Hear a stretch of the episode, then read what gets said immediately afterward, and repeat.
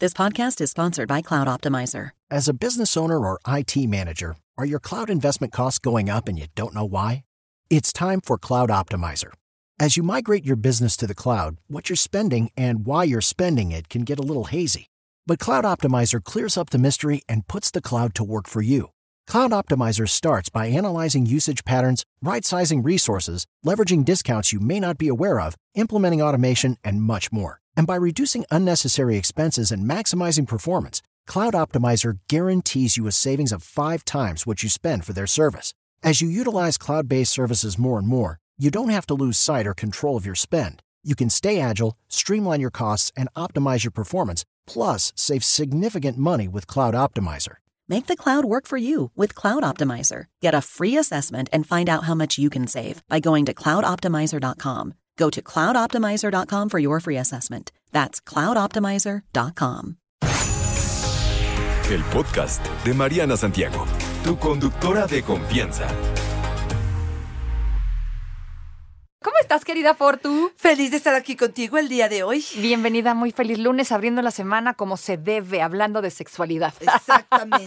Oye, vamos a hablar de la disfunción eréctil. Empiezo preguntándote qué es. ¿Qué es eso de la disfunción eréctil? La disfunción eréctil es la incapacidad para alcanzar o mantener, ojo con eso, una erección bastante firme para realizar un coito. ¿Por qué te digo de alcanzar o mantener? Porque hay muchas personas que sí lo logran tener una erección, pero se les va desinflando o se les va bajando según la actividad que vayan haciendo. El famoso gatillazo, no sé si has oído esto, No. donde hay una erección, está la erección firme y a lo largo o a lo corto del evento Ajá. pasan ciertas cosas que de repente hay una decaída absoluta de la situación y bueno, pues es bas- bastante bochornoso y preocupante para muchos hombres. Sí, sí, me queda claro. Te voy a preguntar esto porque me llaman la atención datos que estuve leyendo.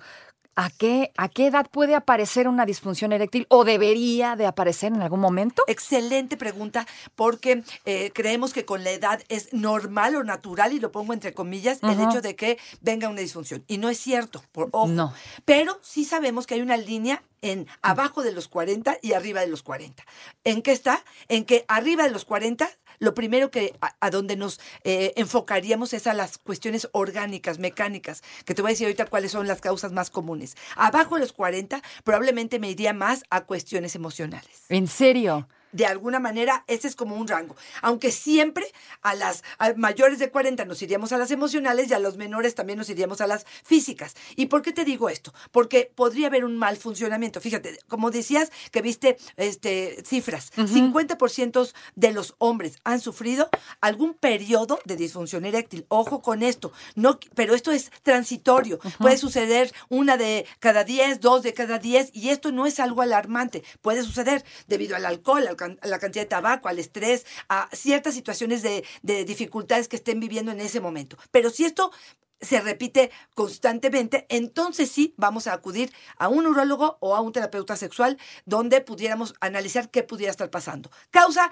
número uno. A ¿Voy ahí o me voy a donde tú quieras? ¿Qué Sí, sí, quieres? sí, causa número uno. Causa- Pero vámonos por parte. ¿Qué, Perfecto. ¿Qué pasa con los de abajo de 40? Ok, puede haber un estrés tremendo porque este siento que no doy el ancho en cuanto al tamaño. No doy el ancho porque esta mujer es una maravilla. Llevo dos años tratando de conquistarla Ajá. y de repente en el momento que ya estoy enfrente de ella eh, me lleno de ansiedad, básicamente. Y entonces me apanico. ¿Qué pasa cuando me apanico o cuando tengo mucha ansiedad o cuando el deseo se me desborda? Genero cortisol. El cortisol sabemos que es una hormona que lo que va a hacer es decirle a nuestro cuerpo estás ante un peligro.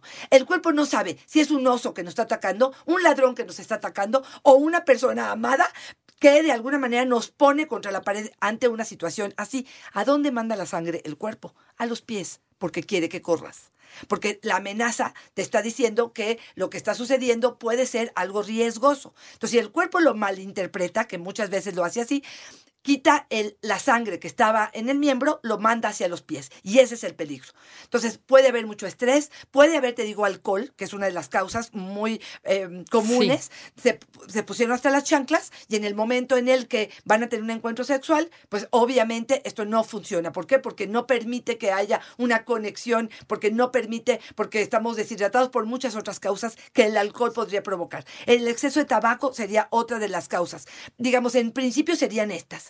Algunos medicamentos, depresión, por ejemplo, también pudiera inhibir eh, la posibilidad de tener una erección. Estas son algunas de las causas que pudieran ser, estar presentes. Las primeras que nos iríamos a descartar sería una diabetes o principios de diabetes. Y sabemos que México es un país con un alto, Alto. alto mm, eh, Índice, sí. índice de, de diabetes. Entonces, esta es una de las causas que podría estarnos avisando que viene un problema de diabetes. Alta presión.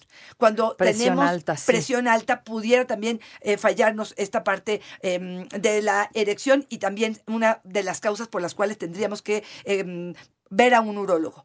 Ajá. Colesterol y triglicéridos, obesidad, y estoy hablando de que haya en, las, en los conductos haya em, este, este, grasa y no pase la sangre por ahí.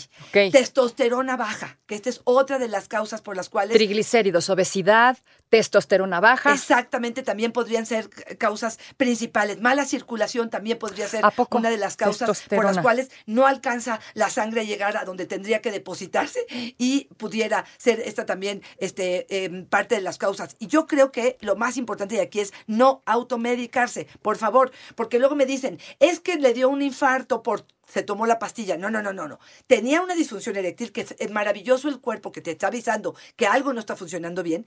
Te lo tapas con una pastilla porque tu comadre o tu compadre te lo dijo y lo que haces es no- no cuidar tu corazón. Y al no haber cuidado el corazón, entonces al rato estamos con el infarto. Entonces sí es importante entender que esto pudiera ser parte de esta situación. Hay otras causas como tiroides, esclerosis, otras causas. Dijiste que, que cuando las personas tienen disfunción eréctil, deberíamos de estar agradecidos porque es como que el cuerpo te está avisando que algo no está bien, Exacto. pero a lo mejor como hombre no lo canalizas así. No, claro. Explícanos esto de Claro. eh, como que el cuerpo nos está haciendo un paro. A ver, yo, yo, eh, eh, solo el 10% de las personas con disfunción eréctil piden ayuda profesional. Y yo digo, qué tristeza, porque el 90, quién sabe qué hacen. O sea, o se toman la pastillita, o hacen lo que eh, otros hacen, o renuncian a su vida erótica. Y yo digo, qué tristeza.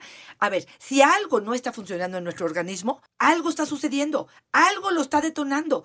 Pueden ser enfermedades, pueden ser medicamentos, puede ser depresión, puede ser ansiedad, puede ser, puede ser que no me sienta a gusto con la pareja, puede ser que tenga baja autoestima, puede ser miles de cosas. Y sí, sí creo que es una bendición, porque es un termómetro. Lo que te está diciendo es algo no anda bien contigo. Y claro, mientras más rápido lo detectes y lo atiendas, pues mejor va a ser que puedas atender eso y tu vida sexual también se va a recuperar de una forma importante. El exceso de alcohol, el exceso de cigarros, de- Drogas. de- drogas, por Anabólicos, me decías. Exactamente, todo esto va a impactar en la posibilidad de que tengamos o no una vida sexual satisfactoria. Entonces, sí, sí creo que es una bendición si eh, estoy en alguna de estas situaciones para poder hacerlo. Pero fíjate que me gustaría tocarte un tema importante.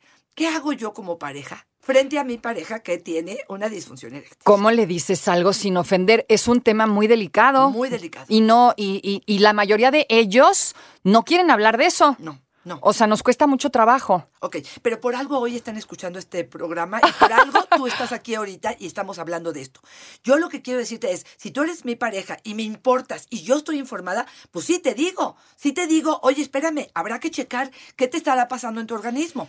Hay una resistencia de parte del otro lado. Pero te diría, lo primero es, vámonos al urólogo. Vamos si quieres que te acompañe y si no tú solo. Pero chécate qué está sucediendo. Si la cosa no tiene que ver, mira, generalmente el urólogo va a detectar si ahí hay exceso de ansiedad o si se está sintiendo mal a nivel emocional y también lo va a mencionar. Pero hay N cantidad de alternativas hoy en día para que esto no te suceda.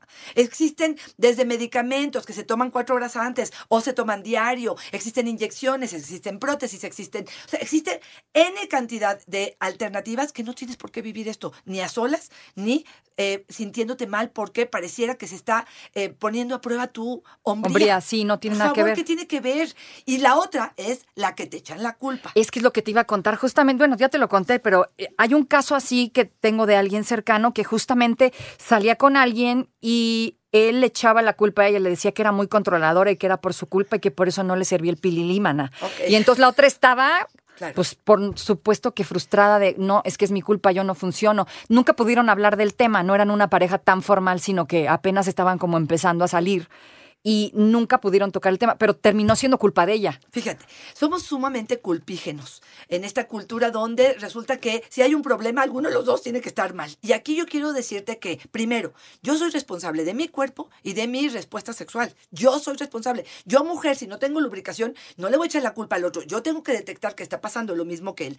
Probablemente hay mujeres que son muy castrantes. Hay mujeres que te dicen, es que lo estás haciendo mal. Ay, es que lo tienes chiquito. Ay, es que... O sea, que te regañan a la hora de la y, que la puede ser que él con su baja autoestima o con el temor de no quedar mal con esta mujer porque ya sé que viene encima lo que tú quieras o que estoy fallando a lo mejor económicamente. Por ejemplo hombres que tienen dificultades a nivel eh, económico y que llegan con la pareja y empiezan a tener disfunción eréctil. A veces sí tiene que ver no tiene que ver específicamente con ella pero tiene que ver con te estoy quedando mal o me estoy sintiendo mal porque no estoy por ejemplo mujeres que te dicen es que no puedo tener un orgasmo contigo y el otro puede decirte a ver para la tercera o cuarta, que ella se sienta frustrada y que le eche la culpa a él, que no Chispas. es su culpa, entonces puede fallar esta parte de la elección. O sea, hasta allá llega la cosa. Sí, sí, sí, sí, sí, sí.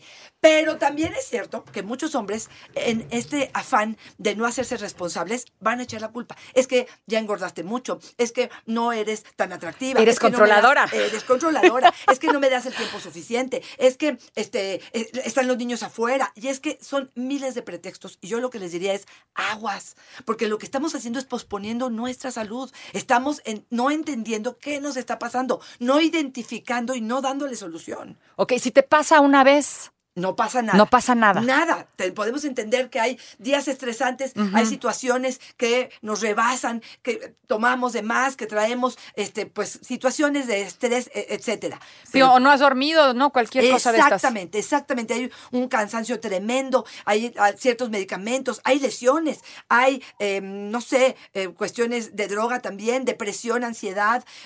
Pero también problemas de pareja, ¿eh? Pero cuando estamos hablando de que esto nos está rebasando o esto se está eh, repitiendo frecuentemente ajá. y estás entre los 40 y los 70, fíjate, 50% de la población entre los 40 y los 70 van a presentar un periodo de disfunción eréctil. O sea, Y pero no se queden con eso. Exactamente. Vayan a ver qué pasa. Es como si tienes una temperatura, no hay que buscarle.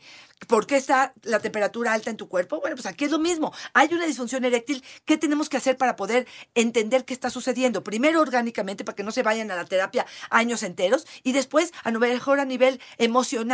Y entonces hacemos un plan de trabajo.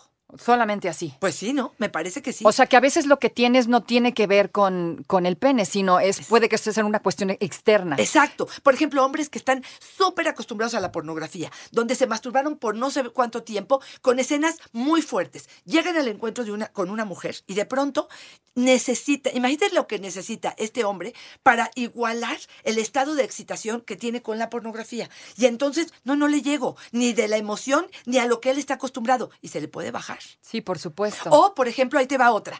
Hombres que le temen tremendamente a que ella se quede embarazada. Y ella se supone que se está tomando la pastilla. Y tú desconfías. funciona perfectamente antes de la penetración. Pero viene la penetración y inmediatamente ¡uh! se baja. Y él dice, ¿pero qué pasó? Pasó que estás temblando de poderle dejar embarazada, que no confías en su método anticonceptivo. Y o, por ejemplo, ahí te va otra. o sea, no estás concentrado en lo tuyo. O estás demasiado concentrado y la consecuencia te aterra, ¿no? O ahí te va otra. Es que con condón a mí no me funciona. Ah. Cuando me pongo el condón, El condón, siento menos.